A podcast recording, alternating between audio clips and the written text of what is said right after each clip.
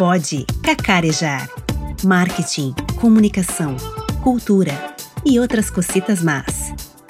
Eu me chamo Sinara Raulino e esse é meu podcast para falar sobre a realidade do nosso mercado regional. Olá, pessoal! Tudo bem por aí? Vocês já ouviram falar em marcas que se fizeram presentes na vida dos consumidores durante essa pandemia, divulgando informações relevantes sobre o seu nicho de mercado? E sobre aquelas que sequer se pronunciaram, lembram de alguma? Esse é o tema que irei abordar no episódio de hoje: marketing de conteúdo estratégico. E o meu convidado é um profissional que tem muita bagagem em comunicação, Edgar Gonçalves Júnior. Ele é jornalista e sócio da Vigia Comunicação nós vamos debater sobre o que seria esse relativamente novo conceito do marketing e como construir um bom conteúdo. E ainda falaremos sobre a atuação dos influenciadores nesse contexto. Tenho certeza que esse encontro vai render belas reflexões. Edgar, vou deixar para você se apresentar, já que o seu currículo é extenso, né? Olá, Sinara. É um prazer conversar com você aqui. Bom, eu sou jornalista por formação e durante 15 anos eu fui editor-chefe do Jornal de Santa Catarina, em Blumenau, e do Diário Catarinense, em Florianópolis. E em 2017 eu criei a minha empresa, Vigia Comunicação. O foco da Vigia Comunicação é criar e implantar estratégias de comunicação para as empresas e as marcas. Edgar, hoje em dia praticamente todo mundo tem acesso à internet. E ficou fácil encontrar informações em tempo real e na hora que a gente quiser. E nesse período de pandemia, os clientes estão desejando saber o que as marcas estão falando e como estão falando com eles, como estão cultivando esse relacionamento. O que você tem observado por aí nesse sentido? É verdade, Sinara. A notícia boa dessa história é que as equações de comunicação mudaram e, na minha opinião, mudaram para melhor. Hoje, a gente tem uma oferta muito maior de canais para se comunicar e a tecnologia também estendeu essa conversa para muito mais gente. Hoje a gente pode dizer que ficou mais fácil para as empresas dialogar diretamente com seus clientes. Isso é bom. Mas o outro lado dessa moeda é que essa conversa ficou mais exigente. Não é só estar nas redes sociais, por exemplo, que vai ficar tudo bem. E também não é, não é qualquer mensagem que vai fazer a diferença. Tem muita gente fazendo igual e seguindo a mesma fórmula. Então, hoje, mais do que nunca, é necessário o que eu chamo de autoconhecimento de uma marca. Ou seja, o que, que essa marca é de verdade, com quem que ela quer conversar, de que jeito ela vai conversar e no que, que ela se diferencia de todas as outras. Para você, qual a importância da criação de uma estratégia de conteúdo para as marcas? A estratégia de conteúdo é o principal pilar da comunicação.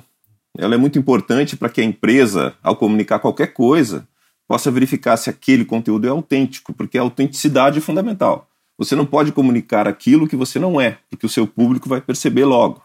Um dos grandes erros em comunicação é você se apresentar de modo diferente daquilo que você realmente é e daquilo que você acredita. O marketing de conteúdo é uma das frentes do marketing digital. Qual seria a diferença dessa vertente em relação ao marketing tradicional, já que antes da era digital já existiam aplicações de marketing de conteúdo offline? A principal diferença é a rapidez com que o conteúdo chega até o público-alvo e também a possibilidade de segmentação, que é muito mais rápida e mais barata também. No tempo do offline, por exemplo, você produzia um conteúdo super bacana, mas não tinha garantia de que ele chegaria até o seu público.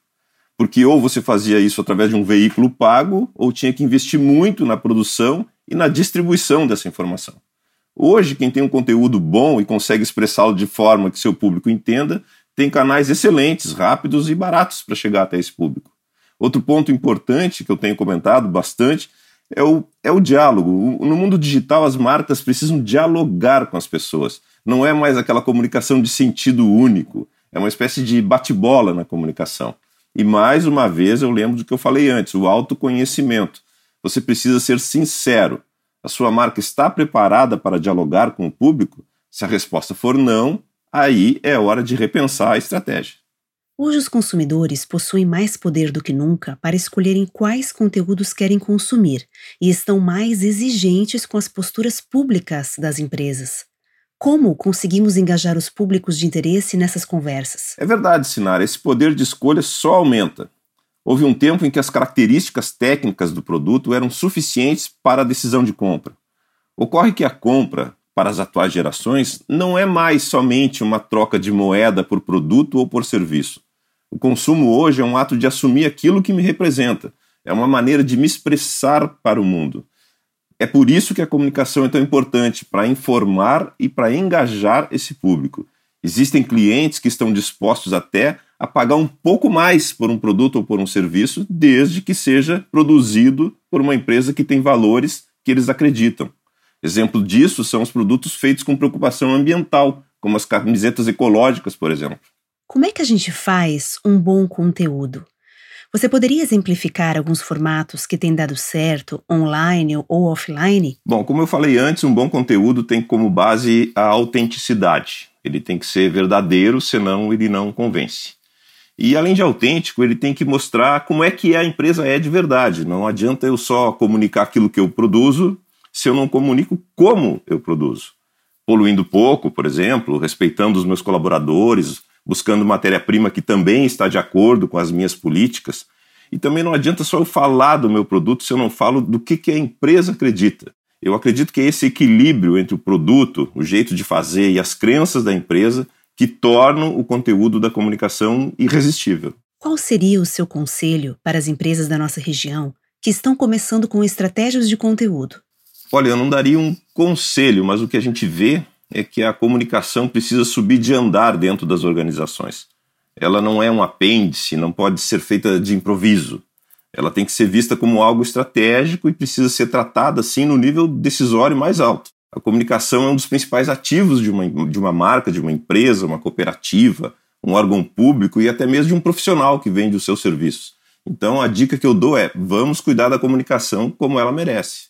Edgar, a gente tem sentido uma certa saturação de influenciadores na comunicação das marcas, né? Qual a importância atual dos nano e micro influenciadores na estratégia de conteúdo? Bom, Sinara, já faz algum tempo que a gente faz a gestão de influenciadores para alguns clientes. O que nós aprendemos muito durante esse período e continuamos aprendendo. O influenciador presta um serviço muito interessante, mas ele só vai trazer retorno para a empresa se ele estiver realmente de acordo com a estratégia de conteúdo. Se ele for superficial, for só para ganhar like, por exemplo, ele não vai atingir o público-alvo do jeito que a marca precisa. Além disso, quanto maior o impacto do influenciador, também é maior o risco. Um pequeno deslize e a sua imagem também pode se comprometer.